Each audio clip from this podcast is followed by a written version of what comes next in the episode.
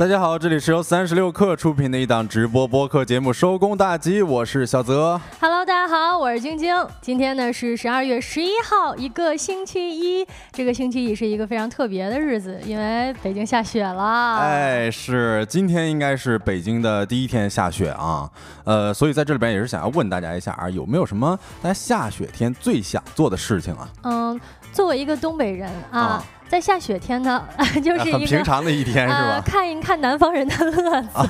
是 是是。嗯，因为我今天就是早上起床之后呢，看到因为昨天夜里边下的雪，嗯，然后我就发现哇，真的有很多朋友他们三四点钟就出去玩雪了。是是是，我昨天也是这个也，因为应该是今天早上醒来啊，我刷朋友圈就是发现好像有人凌晨三点就出来堆雪人。对，因为早上起床之后就看到他们发那个雪的这个时间点是是六个小时之前，一看这不是纯半夜吗？哎，而且。那个照片也不对劲儿，说天摸黑呢，是吧？都不是白天。嗯，感觉好像确实，尤其是今年的这个北京的雪还是挺大的。嗯啊，然后感觉一下子这个大家的对于初雪的这种浪漫跟热情都通通的涌了上来。嗯，好像这一次初雪呢，是除了北京之外，河南地区也下雪了。不知道各位听友们所在的地方下雪了没有呀？嗯，是我还看到这个秀才说下雪天必须要穿厚衣服，那肯定是的，一般都是穿那个大长款的羽绒服嗯，一想到下雪呢，有什么下雪要做的事情，在一开始呢，也想跟各位分享几个关于雪的冷知识啊。首先，第一条是不要以为人类才是唯一喜欢打雪仗的哺乳动物。嗯，有人研究发现呢，被称作雪猴的日本猕猴也喜欢制作跟玩雪球。似乎年轻的日本猕猴们很喜欢啊，互相偷对方的雪球，然后呢打雪仗，这个打架夺回来。哎，是，我还看到了另外一个消息啊，说，呃，雪会让人感到温暖。他说，雪的百分之九十至百分之九十五是由空气组成的，那这就意味着它是一种很好的保温体了。呃，这就是为什么许多动物冬季会在雪中挖地洞以便冬眠啊。这同时也是为什么仅靠体温来加热的这种圆顶冰屋的内部温度可能会比外部要高出个一百华氏。呃，好像也就是说，像那种雪屋呀，里面是暖和的，是有科学根据的啊。哎，是，不像我们看起来感觉好像冰冰寒地冻的，其实进去还真的可以这个暖和暖和。嗯。另外呢，我们大多数想到的雪啊，一般都是白色的，但是实际上呢，也有例外。事实上呢，这个雪跟冰呈现成白色，是因为可见光是白色的。但是有些地方呢，因为环境的因素不同，雪也会呈现不同的颜色。比如说在冰川附近，就能够看到西瓜红颜色的。的雪，这是因为呢，在冰川这些淡水当中有一种亮红色的淡水藻类。那在南极洲的这个冰川还能够看到雪瀑布。我觉得关于雪的这个样貌会有各种各样的变化，也感觉挺神奇的。是，我觉得有生之年如果能够看到不同以往的其他颜色的雪的话，那还是挺值得一看的哈。嗯，据说呢，很厚的积雪能够呈现出蓝色。这个我们想象一下，比如说那种冰川呀，或者是这个结冰了的。那个湖面啊，想象一下那些颜色，好像确实能够呈稍稍微深一点的蓝色啊，或者灰色的感觉。嗯，因为只有蓝色的光线，它才能够穿透这种超深的雪沟嘛，呈现出一种蓝色。呃，然后另外，其实呃，给提醒一下大家，北方的朋友们，就是在十三号至十五号的时候，还将有一的一轮大范围雨雪接踵而至，并且强降雪落区将高度重合，需要大家注意防范啊。换句话说呢，就是如果昨天晚上没有赶上下雪的朋友们，大家还可以期待一下，在十三号到十五号，也就是这周三到周五的时候呢，北京可能还会迎来强降雪，各位可以期待一下，然后安排一下自己在初雪的时候需要吃的好吃的啊。那在今天的节目当中呢，我们会跟大家一起来聊一聊短剧出海狂捞金，美国人也爱看赘婿龙王吗？以及为什么穿牛仔裤的人越来越少了。另外呢，我们还想要跟各位聊一聊打工人之间流行的确诊文学到底是什么。最后还有我们的经典栏目，今天吃点啥？那在正式开启这些话题之前呢，让我们用几分钟的时间进入今天的资讯罐头。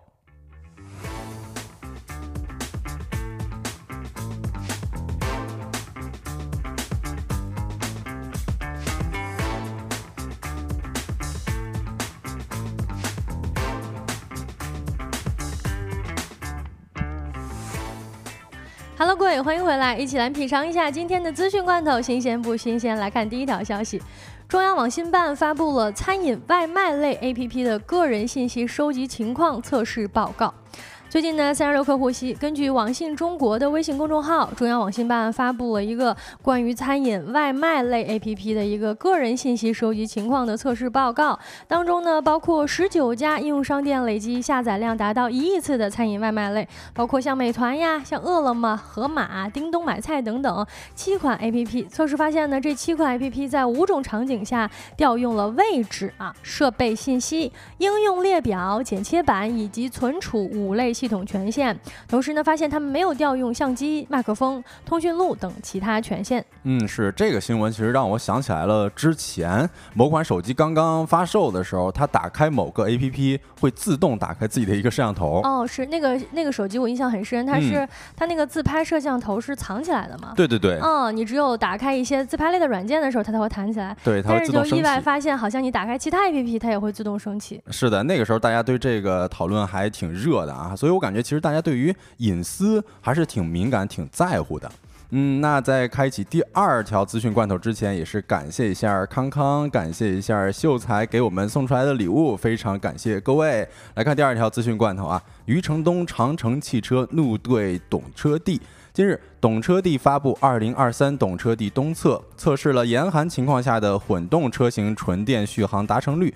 约二十个车型参加测试，其中比亚迪仰望以百分之八十五点零八的续航达成率排名第一，问界 M7 增程版以百分之三十一点六的续航达成率排名倒数第一。据证券时报对于该测试结果，华为智能汽车解决方案 BU（ 以下简称车 BU） 董事长余承东发文称：“坑人的测试误导民众，科学与严谨才是应该遵循的基本规则。”此外，十二月十一号，长城汽车官博也宣布，将于十二月十四号十五时在北京举行懂车帝东侧标准质疑沟通会。长城汽车官博称，硬刚、爆料、揭真相、捞干的，还得看长城。十二月十四号下午的三点见。呃，又是一起关于这个品牌方呃跟呃这个测评方的一次对战了啊。呃，这个之前预告到了，说十二月十四号十五点，它是要发布一个关于这个测评一个专门的这个来自官方的一个回应，是吧？啊，感觉有一点像当年网呃这个当年。Ziller 著名这个测评类的达人，以及这个老罗当时线上兑现的那么一出，有点像哈。是，嗯，大家期待一下。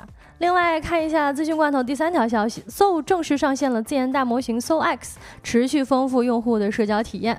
十二月十一号的消息，近日呢，新型社交平台 So 自正式上线了自研的语音大语言大模型。作为生成式人工智能最基础、最核心的工具呢，So X 将作为 So AI GC 加社交布局的一个重要基建，垂直应用于平台上多元的社交互动场景，例如智能对话机器人 AI 狗蛋啊，AI 辅助。聊天、虚拟陪伴等诸多工具和创新功能，进一步丰富平台用户的社交体验。来看第四条消息，马斯克呼吁 OpenAI 首席科学家跳槽至特斯拉或 xAI。特斯拉 CEO 埃隆·马斯克认为，OpenAI 联合创始人和首席科学家伊利亚应该跳槽到特斯拉或他旗下的人工智能初创公司 xAI。上个月呢，苏兹克沃，也就是伊利亚和其他 OpenAI 董事会成员一起，以模糊的理由解雇了首席执行官萨姆·奥特曼。奥特曼在一份关于他回归的声明当中，特别提到了苏兹克沃。他写道：“我对他没有恶意，虽然伊利亚将不再担任董事会成员，但我们希望以保呃继续保持我们的工作关系。”那以上资讯呢是整理自三十六氪、每日经济新闻、极客网、新浪财经。稍后回来将进入我们的说来话不长。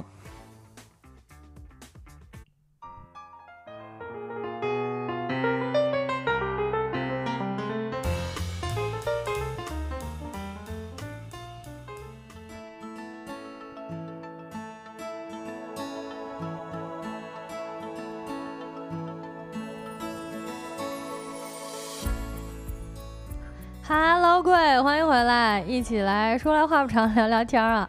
首先第一个话题呢是关于这个短剧出海的。其实呢，关于短剧啊这个话题，我们之前在节目当中有专门聊到过。比如说这个国内现在呃小程序当中的短剧市场是如火如荼的，捞了大笔的金。比如说这个国内的短剧《暴富神话》啊，爆款无双，在播出八天后 收入就超过一亿元，哇，八天就能赚一个亿。哎，这个还真的是特别的夸张哈。嗯，另外呢，像什么，哎呀，皇后娘娘来打工，二十四个小时之内充值破了一千两百万。呃，不知道咱们直播间各位有没有看过？短剧的或者了解过短剧市场的，也大概有印象这类短剧的剧情是什么画风的？嗯，是我其实还看到了一个啊，就是闪婚之后，傅先生马甲藏不住了，这二十四小时充值就破了两千万。嗯，哎呦，他这个最近的一股这个短剧的热风，确实是在国内掀起的特别的快啊。嗯，这个是不是在？国外也有这么一个热风，是你看我们刚才提到这几个剧的标题名字本身，大家就会觉得有点啼笑皆非的啊，感觉一听就是那种非常狗血啊，非常抓马，然后反转非常多的一类剧情。那确实啊，最近呢，今年来看啊，整个的这个趋势在出海市场上，发现这个欧美人也很喜欢吃这一套嘛。比如说我们直播间公屏上放到的这个图片，大家能够感觉到啊，这部剧呢名叫《亿万总裁老公》。的双面人生，它的剧情呢也是讲究一个这个开幕就雷击啊，然后虐恋。逆袭啊，充满悬念的一个套路。主角呢，也就是这种啊，一看就是俊男美女嘛。首先从这个视觉上来，咱就觉得很养眼。是是，我看到其实里边还有一个主要的一些剧情，或者说是一个非常出圈的一话吧。他说，为了给生病的母亲筹集医药费，我答应了继母的要求，代替继姐嫁给一个声名狼藉的纨绔。哦，其实就是这个亿万总裁老公的双面人生啊。哦，这样一放出来，感觉呃，咱说首首先啊，如果咱们没有看过这种呃。抓骂短剧的人不要紧，但是能够想象到，一般网文好像都是这种开头哈，是让人感觉是会稍微有一点打引号的降智哈。嗯，那这个 A A P P 呢，就在左上角了，叫 Real Short，也是海外的这个出海短剧内容平台当中的一个头部内容平台了。那这个线上的剧集呢，分为非常多的题材，但非常多的题材当中呢，其实也就这么几类，比如说先婚后爱，像刚才这其实就比较典型的了哈，就是嫁给这个纨绔子弟，结果发发现他哎，背地里竟然偷偷的是一个亿万富翁总裁啊！另外呢，还有什么爱上狼王啊，甜蜜复仇，还有与我的上司约会等等。哎，我其实看到他这个晶晶刚才提到那个爱上狼王。哎，我就发现他不会，难道还有这种吸血鬼的剧情吗？哎，但这是必须要有的了啊！咱们一般国内的爽剧呢，有的时候呢，咱还要演一演什么穿越呀、什么仙侠呀、什么古装啊。但是跟国产爽剧不一样的是，你这个拿到海外，你确实不能直接照搬照抄。是，哎，或者说你把这个仙侠拿过去，人家也不适用啊，没有这文化呀。哎，但是美国人有自己的仙侠，也就是狼人跟吸血鬼了。嗯，哎，比如说什么这个第一集扇巴掌，第二集摔杯子啊，然后在狼人的。设定的框架之下呢，这个女主先被抓住把柄，然后受到侮辱，最后由弱转强变变强的一个情节，非常反转，反转非常的多。哎呦，这个其实 让我想起来了，就是其实国外他们对于这种吸血鬼啊、狼人啊都特别的热衷。呃，之前小的时候看的那电影就是《暮光之城》嘛，里边就是集合了吸血鬼和狼人的这种两个要素。嗯，发现他们对于这个确实是特别喜欢。是，而且其实那像《暮光之城》啊、《吸血鬼日记》什么，当年也就很红很红了。是啊。哎，但是沿着这个红的一些爆款的要素思路呢，现在这个短剧啊不太一样的是，它一集的内容呢，哎也就三五分钟，甚至一两分钟就能把一集的剧情给演完了。这咱们在比如说短视频平台上也刷到过一些咱们国内的。一些短剧哈，呃，那短剧的这个体量呢是类似的，哎，一集就一两分钟，然后呢，剧情也是非常非常的这个鲜明，呃，从这些海外的短剧内容来看呢，发现这个追剧上呀，全球观众都有着一些一致性。嗯，九七幺说霸道总裁，哎，没错，对，这个欧美地区的男主角呢，多数是霸道总裁，哎，豪门继承人，哎，这个 CEO 啊，或者是更加传奇的什么背背地里偷偷是狼人身份。份 或者是吸血鬼身份。啊，哎，女主角呢，大多数是自立自强的独立大女主的形象，因为欧美的观众是更吃这一套的嘛。哦，我看到这个不同地区啊，他可能吃的那一套还不太一样。嗯，呃，你看欧美的欧美女性观众其实是不吃，比如说有哭哭啼啼啊、虐恋情深的这种情节，她是不吃的啊。这种情节一般在国外是要被删掉的。然后另外还有这个东南亚流行的这些题材，一般都是那种比较苦情的虐恋，或者说是婆媳大战。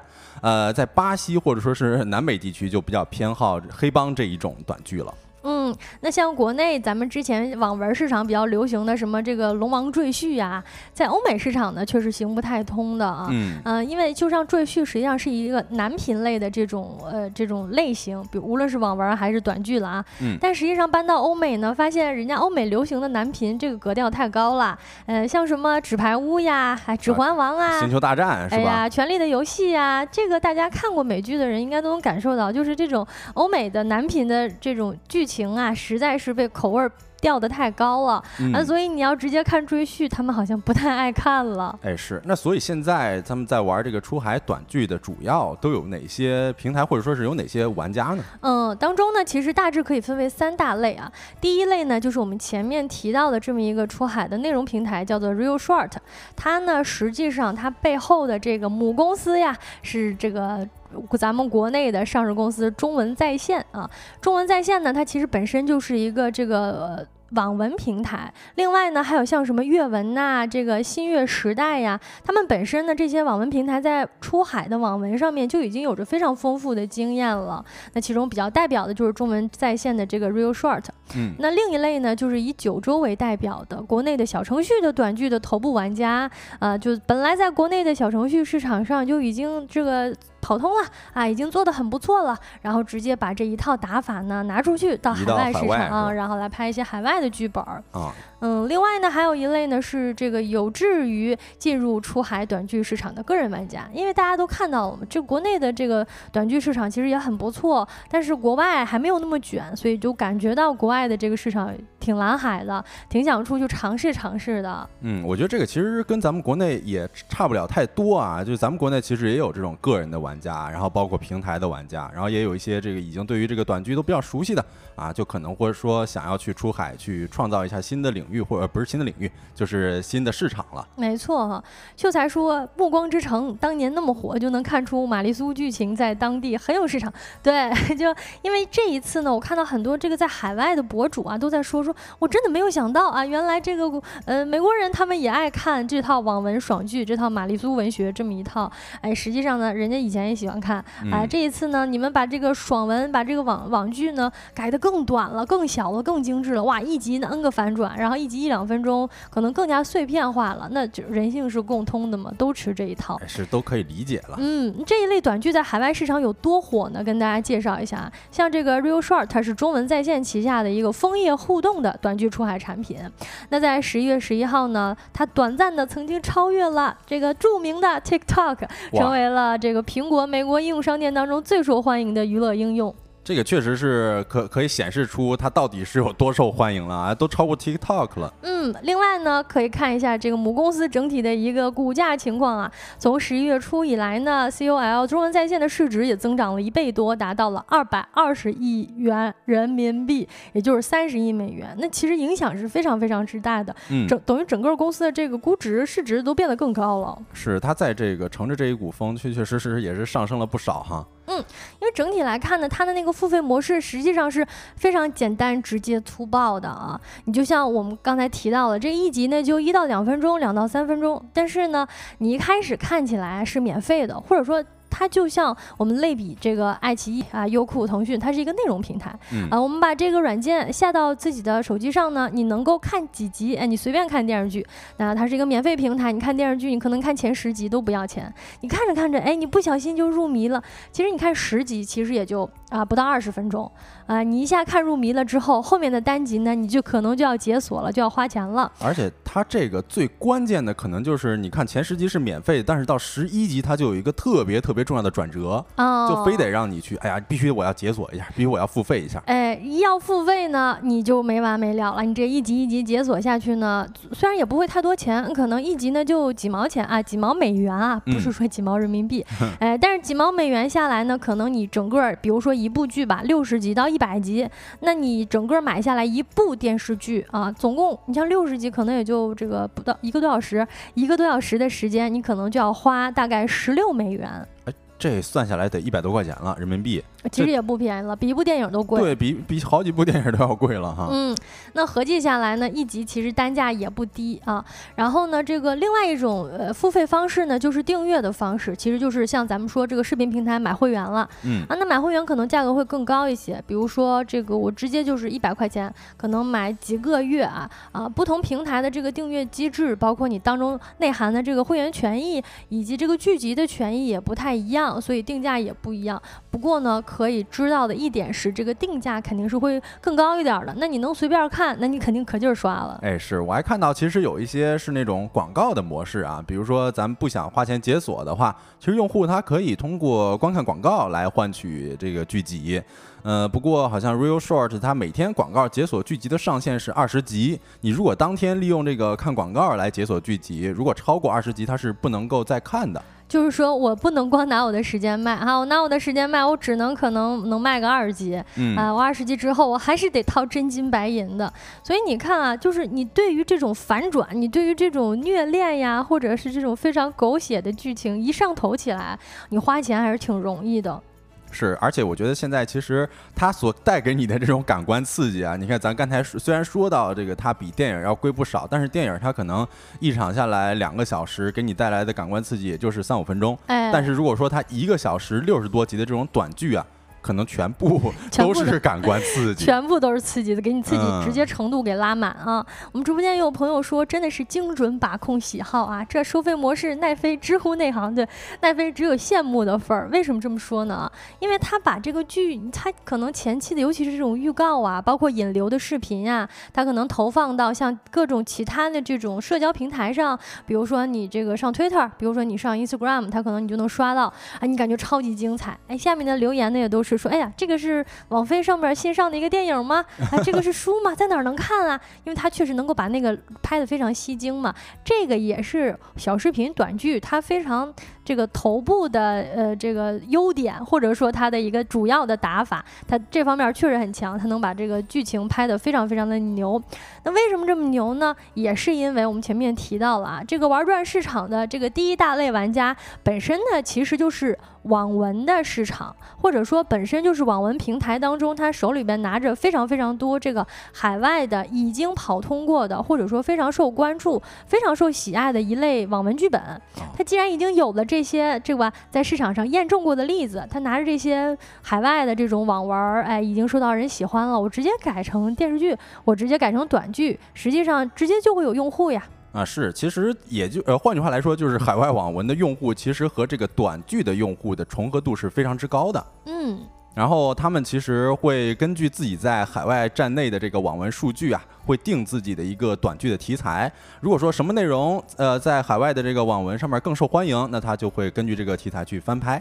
我都觉得这种有点真的是非常非常的，就是我我我左手直接倒右手，因为其实我左手打出去的这张牌，我已经有很多人喜欢了，对吧？成本不高是吧？我已经在这上面赚到钱了，就是我本来就是网文出海嘛。对啊，其实海外我已经有一点几亿的这种海外纯纯的爱看我这类网文的用户了，那他们本身就可。直接可以变成右手就是短剧的这些用户，对没有踩坑的成成本。哎，谁不爱看自己喜欢的电视，这个喜欢的这个小说拍成电视剧呢？那可能自带的就有粉丝了。呃，本来手里就握着 IP 呢。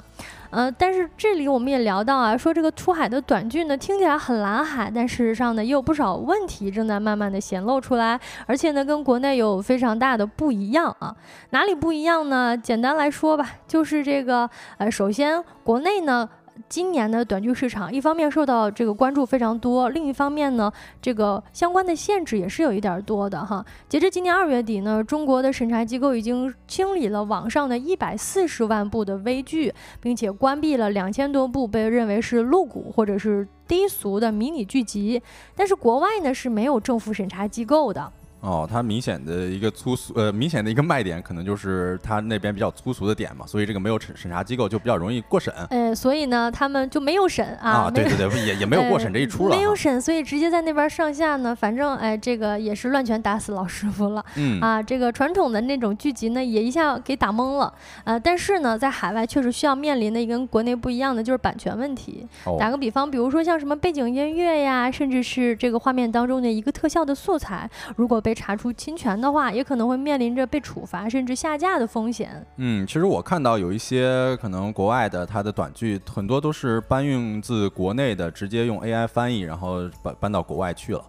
我觉得这个其实有的时候算是一种恶性竞争吧。呃，就是把这很多国内没有授权的这个短剧就放到国外，然后片方呢，其实这个权益没有办法得到很好的保障。嗯，确实是这样。另外呢，这个出海拍短剧啊，虽然说我们已经有剧本了，那或者说我们已经有内容了，但实际上，你看我们前面提到的，就是我们还是要做一些这种本土化的改编，不然人家也不买账嘛。尤其是我们即便是就是内地有非常非常多的这种小程序短剧了，可是我们毕竟是这种华人面孔嘛，那我们就出海拍短剧呢，实际上还是要找当地的人，哎，比如说这种俊男美女、金发碧眼，那实际上呢，在出海拍短剧非常。难点的一个集中点就是在找人上，比如说找编剧或者找演员都比较难找。虽然说海外从业者，我们知道好莱坞的这个商业化是非常非常这个呃形式化了，或者说已经非常非常成熟了，但实际上你让昨昨天给你拍好莱坞美剧或者说拍好莱坞电影的人，今天给你来写这种短剧，他们本质上啊，从这个文本创作到商业模式上都还不太理解，还不太适应哈。嗯，甚至可能会心里觉得啊，这个我我怎么能去做这种？事情呢？啊，我要这样写吗？哎，这这个点，我我我应该放到这儿吗？是不是有违我自己作为一个编剧的这个操守啊？嗯嗯。同时呢，像海外的演员呢，每天对于拍摄时长的限制跟这个价格也都是有严格的要求的，所以同样的也很容易造成拍摄周期的拉长以及成本的上浮。但这个话题我们聊到这儿呢，整体的出海这短剧风口呢，也证明了下沉需求的普适性。哎，不管是哪个国家，不管是什么年龄啊，只要是这个找。找对你的口味，实际上底层的这个逻辑啊，像爽啊，像刺激啊，这种情感都是全人类共通的。那在现在的这个发展来看呢，短剧刚刚走完一段阶段啊，跟所有出海的行业类似，可能还要在未来本土化的考验当中找到长远之道，抢占自己的一席之地。那这个话题我们聊到这儿，下一个话题呢，一起来聊一聊穿牛仔裤。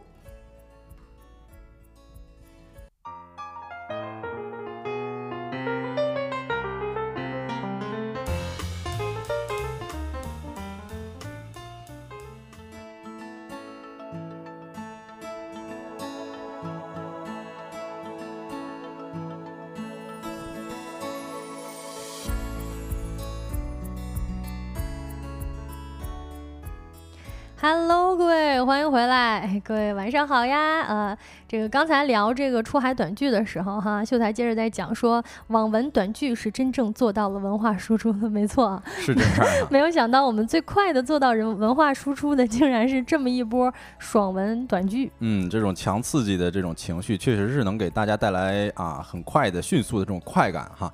那我们来看一下第二个话题吧。第二个话题跟大家聊一聊，为什么穿牛仔裤的人越来越少了啊？首先在话题开始之前，先问大家一个问题啊，大家喜欢穿牛？仔裤吗，如果喜欢的话可以扣一啊，不喜欢的话也可以扣二哦。不过咱们现在这张图片放上去，感觉牛仔裤还是挺洋气的。哎，那是这乔布斯嘛，这这老一套了是吧？呃，我个人的话可能没有那么喜欢穿牛仔裤啊，因为确确实实牛仔裤可能没有那么舒服，对我来讲啊。晶晶喜欢穿牛仔裤吗？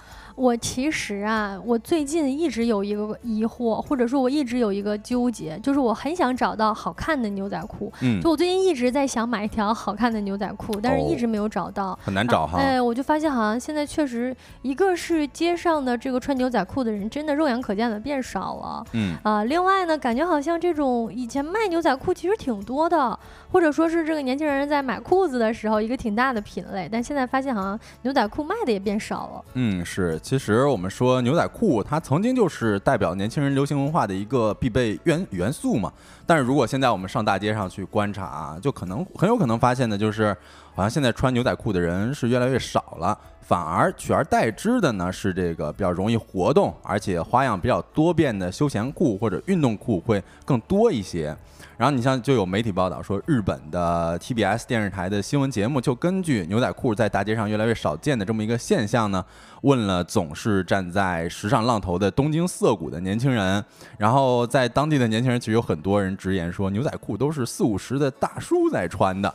所以我觉得这个其实，呃，这这个有待商榷啊。不过也是想要再问大家一个问题，就是上一次穿牛仔裤是什么时候啊？嗯。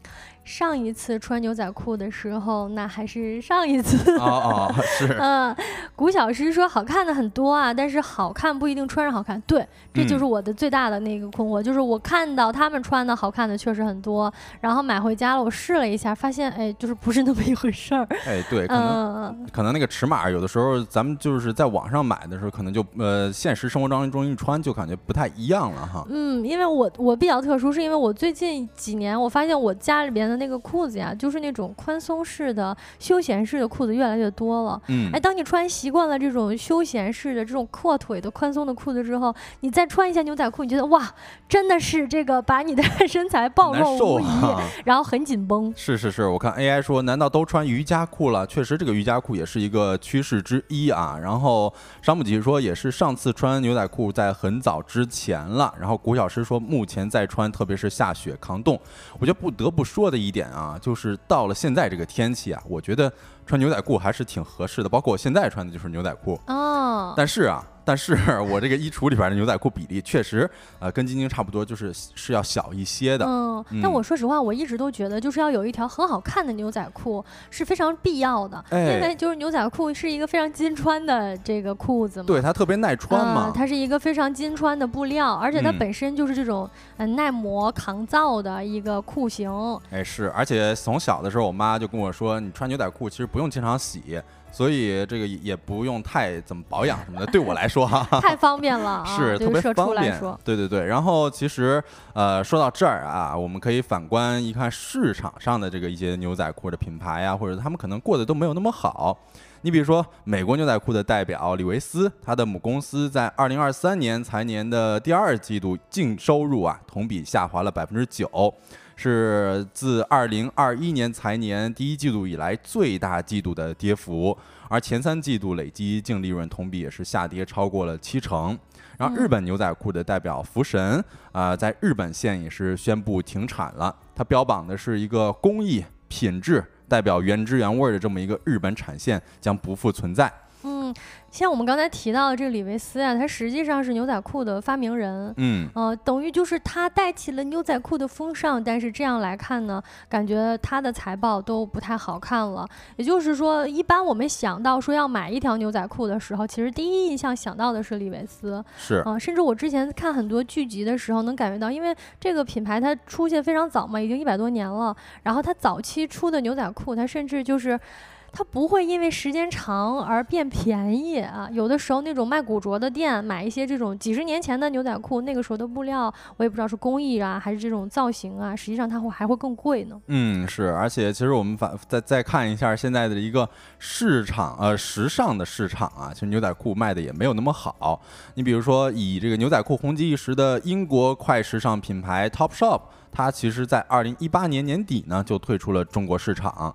呃，另外，其实这个 Only 也是消失在今年天猫双十一女装榜的这个 Top 十了。啊，近几年火热的这个时尚女装品牌 Monaco 啊的这个牛仔裤单品月销大多也就是只有几百件儿。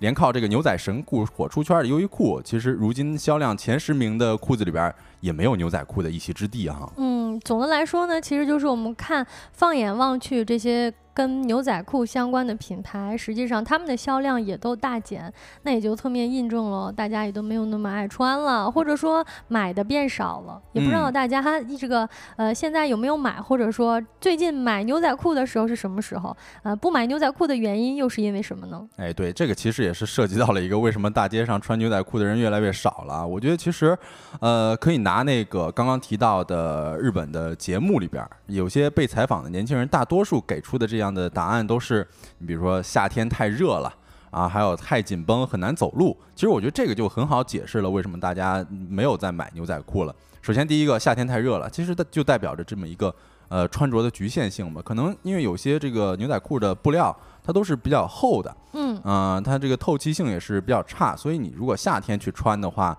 出汗会比较的痛苦，嗯。然后另外一个其实就是像伤不起所说的啊，穿着穿着总觉得很不舒服。他们说这个太紧绷就很难走路，其实也就代表了不舒服这么一个事儿。你像法国的一个时尚博主就曾经在接受采访的时候说过一句话啊，说好看的牛仔裤一定不会舒服。其实我自己的体验也是这样。你像晶晶最近不是也在找一件非常好看又要很舒服的牛仔裤嘛？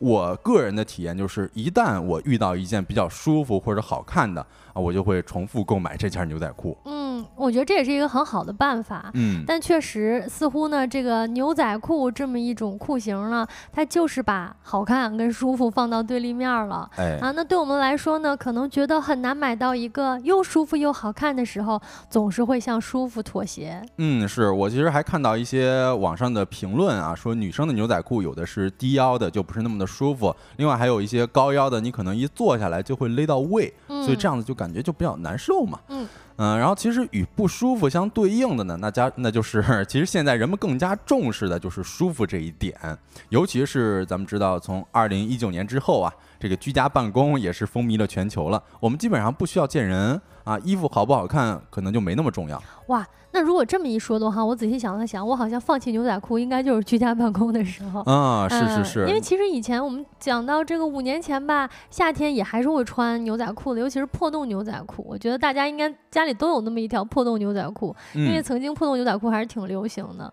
嗯，但是呢，在这个居家办公的期间呢，就发现哇，很多衣服你都要向舒服低头。就是如果它不舒服的话，其实我就很难把它拿。出来穿，哎，对，就是你不至于说咱居家办公的时候还得穿一个特别紧身的牛仔裤吧？这也没人看啊，对不对？这个勒的肚子还是啊。然后其实这边还有一组数据啊，就是据美国商务部的统计说，居家隔离期间呢，美国服饰销售啊直跌百分之五十。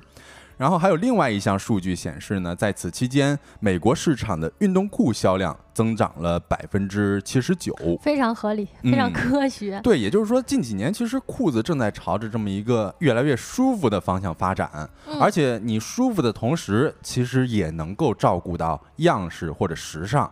因为以前我们说这个运动裤就是灰裤子嘛，是吧？但是现在很多运动裤，我们可以看到大街上大家穿的都特别的潮，也特别的有质感。嗯，包括其实我们以前做节目当中聊到，说为什么年轻人现在好像更多的像会买一些冲锋衣呀？啊，冲锋衣它其实本质上就是你就很方便，是。然后呢，功能性也很强。嗯啊，尤其是这种方便、功能性强的衣服呢，它们也变得更加的潮流跟时尚起来了。那在这样的情况之下，我为什么不选择一个又舒服又好看的呢？哎，对，而且刚刚。刚刚我们也提到了啊，评论呃，这个网友也说，这个难道都去穿瑜伽裤了吗？其实牛仔裤被年轻人抛弃，或者说是逐渐的衰落啊，原因之一可能也有呃，比如说潮或潮流，或者说是人们大家所代表的一种态度吧，对生活的态度。你看，自二零一八年以来啊，运动舒适性和户外功能性风潮已经是成为时尚的主流了。流呃瑜伽裤也是正在变流行。你看，在小某书上，这个瑜伽相关的笔记啊，就有六百五十五万篇，已经超越了牛仔裤的五百二十一万篇。如果你具体到品牌呢，可能 Lululemon 的这个词条相关的笔记就有二十亿次的这个浏览，而李维斯的词条浏览量总和也就只只有一点五亿。是哈，所以这么一看，这个差别就显而易见了嘛，是吧？对，当然也有可能是，比如说这个 Lululemon 比李维斯更加注重小红书的营销，也说不定。那确确实实啊。呃，不过确实是年轻人们，呃，在尤其是在疫情之后，大家更注重这个自身的身体健康。嗯。那相应的这个适合运动穿的啊衣服就变得更加受欢迎了。哎，是。或者说这些衣服和这些搭配，本质上也给大家。增加运动频次，提供了一种仪式感，那对吧？我们可以穿这个瑜伽裤的时候做运动，或者我们可以穿运动裤的时候做运动，但是没有办法穿牛仔裤的时候，对吧？在家做瑜伽做运动。哎，是这样。然后蒲公英说，十年前我连续四五年买牛仔裤，每年一条，那现在是不是不怎么买了呀？其实，嗯，而且现在就穿以前买的那就够了。哎，对，其实真的够了啊！每年一条，你可能当年买的可能穿三四年都没事儿。呃，还有一个啊，可能这个就比较扎心了啊，就是肥胖率变高了啊，就人们越来越穿不进去牛仔裤了，而不是说穿不穿牛仔裤了哈。是因为我们提到像瑜伽裤呢，像运动裤，这个变胖一点也能穿啊，无碍。但是呢，如果说牛仔裤啊，你买了一条，这个变胖了，确实是塞不进去。是，你看世界卫生组织称，自一九七五年以来啊，全球的肥胖率几乎增加了两倍。同时，在今年二零二三版的这个世界肥胖地图也有一个数据表明，说在全球年龄大于五岁的人群当中。超重或者肥胖率啊，将从二零二零年的百分之三十八迅速增加到二零三五年的百分之五十一，也就是将从二零二零年的二十六亿人攀升到二零三五年的超四十亿人。嗯，所以大家也可以扪心自问一下啊，去年买的牛仔裤现在还能穿上吗？嗯，你问一下我们直播间刚刚提到的这个朋友，他十年前买的牛仔裤现在还能穿上吗？哎，如果现在还能穿上的话，说明你的身材管理是非常在线的。哎，是 respect 啊。然后其实还有一点啊，就是我们刚刚是从用户的角度谈了一下这事儿。那如果从这个品牌或者说是厂商的角度呢，其实呃，他们也有一些受到，比如说这个原材料和人工成本的关系影响啊。你比如说这个为全球牛仔裤大牌李维斯代工的年兴，在前一段时间也是突然宣布关闭苗栗后龙厂。呃，这消息一经公布，就是震惊了台湾的纺织业界啊。然后年轻的副总经理、董事周泰元，呃，也把这一问题呢归结到这个原料成本的问题。据他解释呢，说制造牛仔布的主要成本呢是原材料及人工，但是今年这个原材料价格是波动，也是直接影响到了年轻的经营绩效。你比如说，从二零二一年的下半年起，牛仔布的主要原料国际棉花价格出现剧烈上涨。可能不到一年就从每每磅零点八二美元涨到了最高的一点五五美元，涨幅近九成啊！但是却在半年时间内回落到了零点八美元。但是他们这个公司或者工厂可能就是因为呃没有买到那个涨落最低点的时候的那个棉花价格啊，可能所以这样子就导致自己的成本飙高，做一件亏一件。啊，可能就导致这个呃厂呃这工厂的关闭了。嗯，另外，其实谈到大环境呢，就是大家对于牛仔裤的这个坊间呀，尤其是这种欧美的环保人士，实际上牛仔的这个染布啊，包括这种制作的工艺，实际上造成的环境污染，也是他们呃一直讨伐比较严重的一类服装类型。嗯，所以在这种风气之下呢，好像大家就更不愿意穿牛仔裤了。哎，是，而且我看到秀才说，日产牛仔裤价格不太美丽，上千。千块钱一条，确实实，现在很多牛仔裤它的价格，我们看起来就觉得稍微是有些贵，而且包括我们刚才提到这个原材料，它可能上涨，也可能导致它这个牛仔裤的价格一个上涨。所以现在价格上涨了，可能人们呃也是人们为什么不穿牛仔裤或者是不买牛仔裤的原因之一吧。呃，那我觉得这个话题我们就跟大家聊到这里，下一个话题呢，跟大家聊一聊最近流行的确诊文学到底是什么。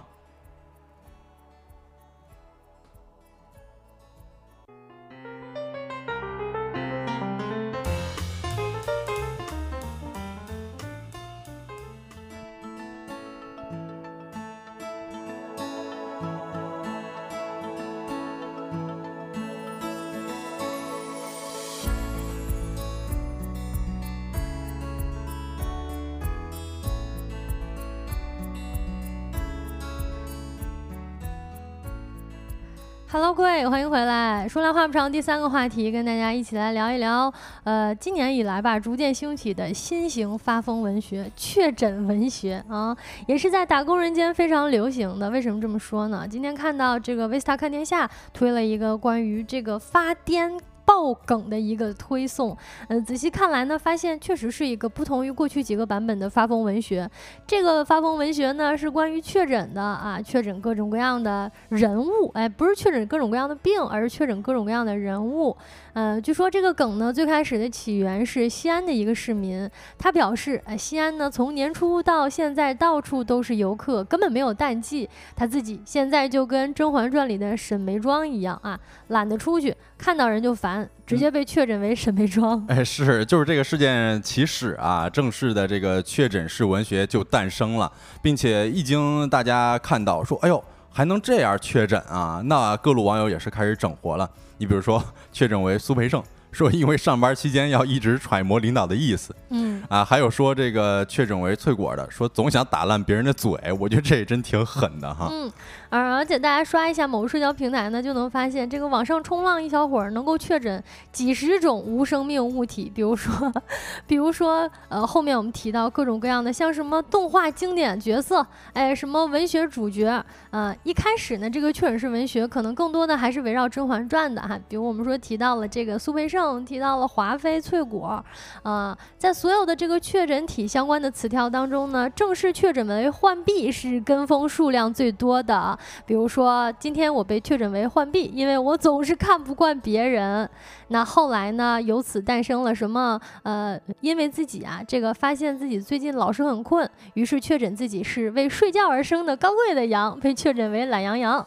哎，是我还看到有人那个确诊这个呃，这那叫什么来着？《爱情公寓》里边的人物啊，然后还有说确诊，比如说鲁滨逊的，因为什么？因为自己常常蓬头垢面，喜欢找吃的，并且非常喜欢星期五。哦，这其实一下话题就转变到了。聊打工人了啊，喜欢星期五，哎，喜欢找吃的，常常蓬头垢面，哎，怎么说呢？感觉有点像我们 啊。是现在大家跟大家一直在这个讨论啊，说我们是直播节目，这个主播不露脸啊？为什么不露脸啊？因为我们两个鲁滨逊，哎，是，啊，那尤其呢是在发疯文学与时俱进、吞神出新的同时呢，确诊文学在精神状态上已经从这个人物哎到角色，再到这个泰然自若的物化自己，确诊为 NPC 或者确诊为一些东西，嗯，比如说我们公屏上看到的这个图片啊，我今天起正式被确诊为西红柿了，因为呢，这个一方面，呃，我是软柿子，容易被拿捏；另一方面呢，脑袋光滑，这个头上没有几根毛。哎呀，最后呢，遇到挫折的时候只会狂飙眼泪，然后干瘪掉。嗯，我还看到说有确诊土豆的啊，他说主要表现是，哎呀，肚子圆咕咕啊，非常喜欢躺平，也扶不起来。皮儿薄吧，还肉多，然后黑化之后发芽，具有非常大的毒性。哎，那这么感觉，就感觉土豆确实比西红柿厉害很多。哎，是特别厉害啊，因为它硬嘛。嗯，我觉得每次呢，这种确诊式文学的梗，它重点不是一个梗，而是网友们的共创，才能够把这个确诊式文学或者所谓叉叉文学这么一种语言模式给扩散开来，成为一种现象。啊，那由此看来呢，这个还有一个博主啊，因为长期奋斗在。实验室一线与实验器械朝夕相处啊，然后呢，就发现自己这个正式被确诊为试管了。哎，这怎么说呀？为什么是试管啊？我经常见试管，都不知道什么试管是什么特性，是吧？咱们一起来看看这个试管呀。首先是空心无脑。哦，是任人拿捏，对吧？你得做实验嘛，你天天得捏着这个，而且两个指头就能给你拿捏住啊，还 轻轻轻轻松松拿捏。是啊，哎，成分很简单，对吧？一根试管里边你只能放一种成分，嗯啊，然后便宜廉价，哎，偶尔有用，拿起你用来的时候有用一下。呃，最重要的是脆皮易碎。哎哎，我这这个我要分享一个知识啊，就是咱们捏试管的时候啊，一般是捏到试管的那个三分之二处。哦，这如果至于人是什么呢？就是捏住你的后脖梗了嘛。这就非常被拿捏是吧？这就非常的怎么说啊？非常体贴，呃，非常正确。直接捏住你的七寸。对对对。嗯，然后不同职业、这个不同行业，或者是这个看到各种各样这个自己生活当中万事万物的网友们呢，都开始共创起来了。啊，这边提到了，因为在实验室，所以把自己确诊成了试管。另外呢，还有肯定还有朋友，即便你不在实验室，那你生活当中也会点点咖啡吧，对吧？打工人是常常要喝咖啡的。啊，然后呢，就有一个网友，这非常有意思了，他把自己确诊为。纸吸管，哎呦，这个我说实话，我当时看了我都笑了。为什么？人家说这个纸吸管啊，就是他说任人拿捏，这都不说了啊，内心空空，然后还有这个外壳容易报废。就是这个，这如果泡在这个工作的时候啊，时间一长，身体极有极大的可能散架，哎，直接就废了。然后还有一点啊，我感觉最扎心，说永远不是第一选择。嗯，干活不超过五分钟，因为大家都用过纸吸管，就是纸吸管是比较比较难用的，就是你喝这个饮料的时候，它在这个管呃这个。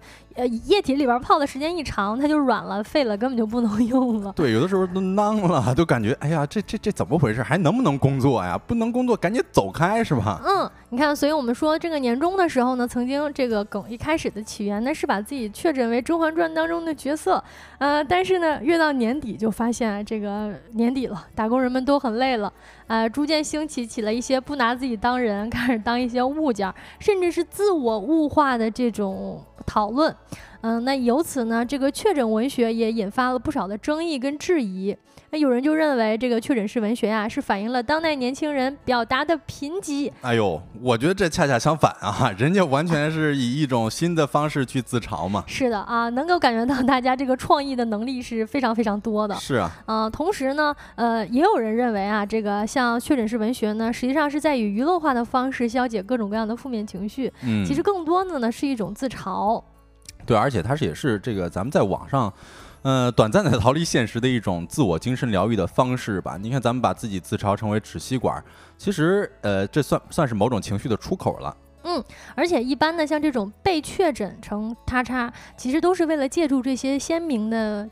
对象啊，比如说角色也好，比如说物品也好，用来准确的表达出此时此刻自己的一个真实的心情，或者说真实的心态的自我表达，也是在这种巨大的压力之下一种情绪宣泄的出口嘛。嗯，那其实确诊是这个文学的内核呢，说白了，它就是一种非常夸张的、疯狂的自我认定，甚至是自我否定啊，把我们从这种某一个角色当中的一些小小的共鸣，或者说一些小角色的部分特性当中找到。跟自己的这个类似的地方，然后自愿的确诊成他。你说把自己这个确诊成软柿子，或者说把自己确诊成纸吸管儿啊，这个呃易碎又无用的试管，其实这本身都是一种自我嘲笑。哎，而且这个特别好玩，有的人这个把自己确诊成马喽，啊，有的人把自己确诊成什么卡皮拉巴。其实这些发到网上会获得非常多人的共同，这其实也算是寻找自己和他人的一种共鸣吧。嗯，不知道各位听我们介绍了这个确诊式文学这么一个造句方式之后啊，会造出什么样的句子呢？觉得自己啊，此刻此时此刻被确诊成什么了呢？也可以在直播间跟我们分享起来，或者在小宇宙听了我们的节目，也可以在这期节目下面给我们留言啊，我们也会跟你一起互动的。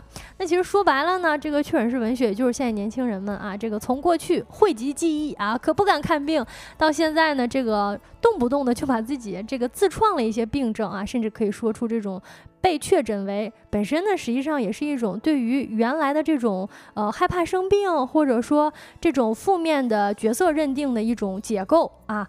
表示说，呃，人与人之间其实交往是很累的，然后生活跟工作也都是很难的。那我如果可以迅速的用一个这个类似正经诊断书的格式，然后让对方让让也了解这个角色的人，通过这个迅速的看到我这个帖子，就能够捕捉到我当时的心情跟变化，然后抒发出我自己的情绪跟诉求，也能够跟别的人产生共通跟共鸣。哎，是你看我现在就把自己确诊为水杯。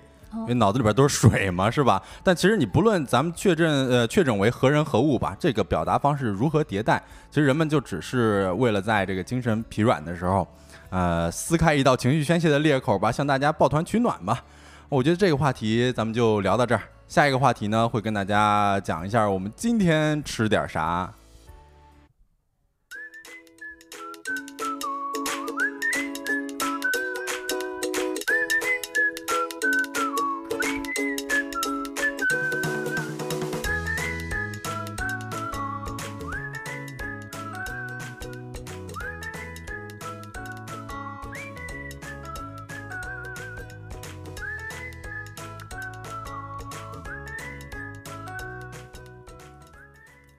Hello，大家好，欢迎回来啊！来到我们的经典栏目，今天吃点啥了啊？我今天直接上正菜啊！今天吃。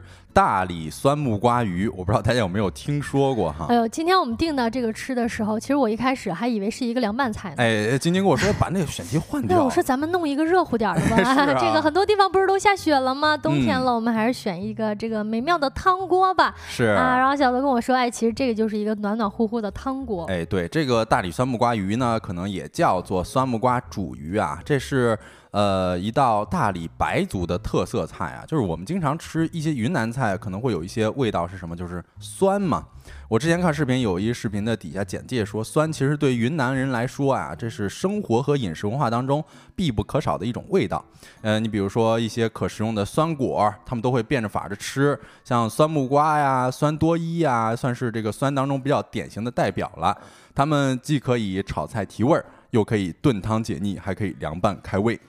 好像我们这个国内的西南地区的人民都很喜欢吃酸哈，像贵州啊什么的也是吃酸的大户了。哎，但是呢，你看我们直播间这个公屏上看到的这个酸酸酸木鱼哈，它是这个里边有木瓜，里边有酸木瓜，但是其实它也是红汤的啊，它也是一个酸酸辣辣的。哎，是我看 Sego 说这个超好吃。其实我当选这个呃选这个选题的时候，我就会觉得这个特别适合秋冬的时候吃啊。嗯，因为酸木瓜煮鱼啊，其实它的鱼肉是特别的，呃，甜美滑嫩的。因为再加上这个酸木瓜特有的这种果酸与辣，其实我当时吃的时候，我会觉得这个鱼肉是特别的紧致啊，也特别的爽滑，会有一种那种既酸又鲜的感受。嗯，啊，包括我其实这种酸汤啊，就您刚才说这是红汤，其实我当时吃的时候，我觉得这种酸是那种让你上瘾的酸。因为很多酸其实我很排斥啊，但是这个大理酸木瓜鱼的汤有种让我就是喝完一口还想再喝一口那种感觉。嗯，也可能是因为我当时处于这个感冒的阶段吧，就这汤口让我特别的开胃。是我们节目最近专门推荐一些这种啊适合感冒人士吃的酸酸辣辣的食物。哎，对对对，你别看它是红汤，但是确确实实你吃完之后不会觉得对于肠胃有多刺激，反倒是觉得里边的这个豆腐再加上鱼汤一起入口，会让我感觉非常。的清爽哈，嗯，呃，然后接着给大家介绍一下这个材料啊，其实这个酸呃酸大理酸木瓜鱼啊，呃，选用的就是新鲜的鱼肉嘛，一般都是鲫鱼，呃，洱海的鲫鱼吧，一般是当呃搭配搭配当地的这个特产酸木瓜，然后再加入很多的这种香料啊和一些独特的烹饪技巧烹制而成的。呃，其实也会用这个特制的酸汤把这鱼肉腌制一下，会把这个鱼肉变得更加的鲜嫩。呃，我看呃，蒲公英问晶晶感冒好了吗？哎，这个谢谢关心啊，正在恢复当中，不知道大家还听不听得出来。不过这一波的感冒在北京来看，尤其是我们办公室来看，来势汹汹，全军覆没啊！基本上从小泽到帮主到我，然后最近也向我们小助手同学直接蔓延过去了。商商最近也感冒了，是这源头就是我哈。啊，对，来咱们接着说这酸木瓜鱼啊，这个酸木瓜鱼呃会把这个酸木瓜切成片儿状。但是这里边啊有一个非常需要注意的点啊，就是酸木瓜一定不能够把整个酸木瓜都放进去。嗯，为什么？因为这个酸木瓜酸木瓜它本身啊 太酸了，啊太酸了，酸味特别足。如果说你全部放进去的话，那可能就会过于酸爽了。所以一般的话，你切个四分之一左右就差不多了。嗯，然后还有的师傅呢也会加一些梅子醋，因为这个梅子醋它这个酸味会闻起来或者说是吃起来比较的清爽。呃，酸呃酸完之后可能还会有一些回甘，嗯，所以它和这个酸木瓜的味道融合出来的酸味是十分的契合。嗯，另外呢，这道菜里边除了酸呢，实际上还是很辣的，或者说不是很辣吧，但是它还有辣味儿的。你大家想象一下，如果说是道纯酸的菜呢，好像就没有那么推荐了。哎，是这个，这里边还会放一些当地的辣椒，或者说是放一些花椒吧。其实这个辣味儿啊，也是呃，这个给这道美食有另外一种独特的刺激感吧。但是我当时吃的时候也没有说特别辣，是那种酸辣的口感，特别能够让人接受哈。呃，然后接着给大家讲一些这种小知识吧，就是其实我们说酸木瓜，它其实是咱们中国本土产的木瓜，嗯，啊，因为它这都是蔷薇科的嘛，所以其实外表跟苹果呀、梨子啊长得都特别像，而且其实我们很多人嗯印象当中的木瓜啊，都是那种红的，是吧？比较软的，然后吃起来比较怎么说？比较甜的。那其实都是外来的番木瓜哦，明白哎，嗯嗯，为什么说今天我菜我一开始还以为是一个凉菜呢？嗯呃，因为其实，在云南地区呢，吃木瓜还是挺多的，尤其是这个凉拌的木瓜沙拉，就是这种菜。对对对。它吃起来呢，其实就是怎么形容它呢？它是硬硬的，嗯，然后是青色的。啊，你把它这个切丝儿，你有点把它像切成这个黄瓜丝儿，或者说有点像土豆丝儿，但是呢，你拌上辣椒那么吃，呃，它不。不是甜味儿的，它其实主要是一个酸，然后清爽的口感。哎，是，其实晶晶刚才说那个切丝儿，然后你不仅可以切丝儿，你还可以切片儿。呃，我们就说这个酸木瓜是可以凉拌嘛，它与当地的这个辣椒混合在一起呢。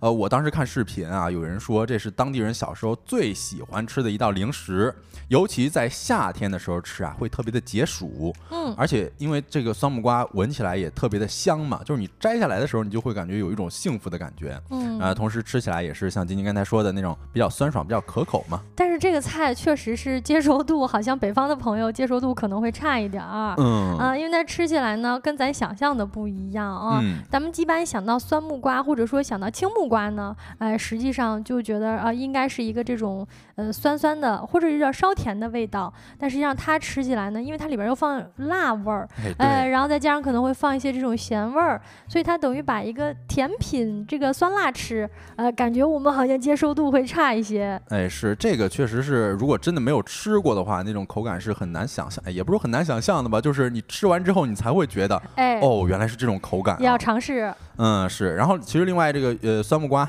在云南那边是特别受欢迎的嘛，它可以做其他各种菜，你比如说酸木瓜煮鸡啊，酸木瓜炒黄牛肉啊，嗯啊，甚至还有冰糖酸木瓜。是，所以我们常常提到木瓜呢，都拿它当水果，嗯啊，但是在云南地区呢，实际上相当于把它当菜了啊，把它当一种青菜，然后用来这个配煮鸡呀，像这个炒肉啊啊，然后做一些这种相关的料理。哎，对，其实酸木瓜就是云南的特产嘛，它既可以闻香，也可以烹饪。我们刚刚也说它特别的香，它基基本上是早已经成为了云南人生活当中不可分割的一部分了。而且药用价值也有很多，不仅能够健胃消食、抵抗癌症，还能够保护肝脏。而且木瓜特别绝的一点啊，就是它是一颗香一世。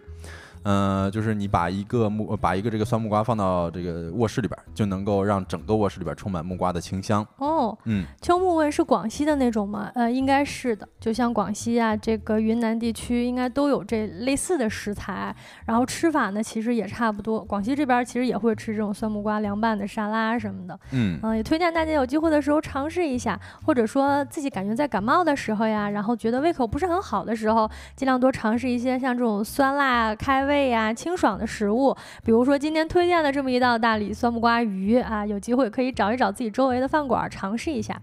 那以上就是今天我们节目的全部内容了。如果你有任何的话题投稿或者想要了解的事情，都可以通过微信搜索“收工大吉小助手”的拼音首字母来添加一下我们的微信，我们会拉你进我们的听友群。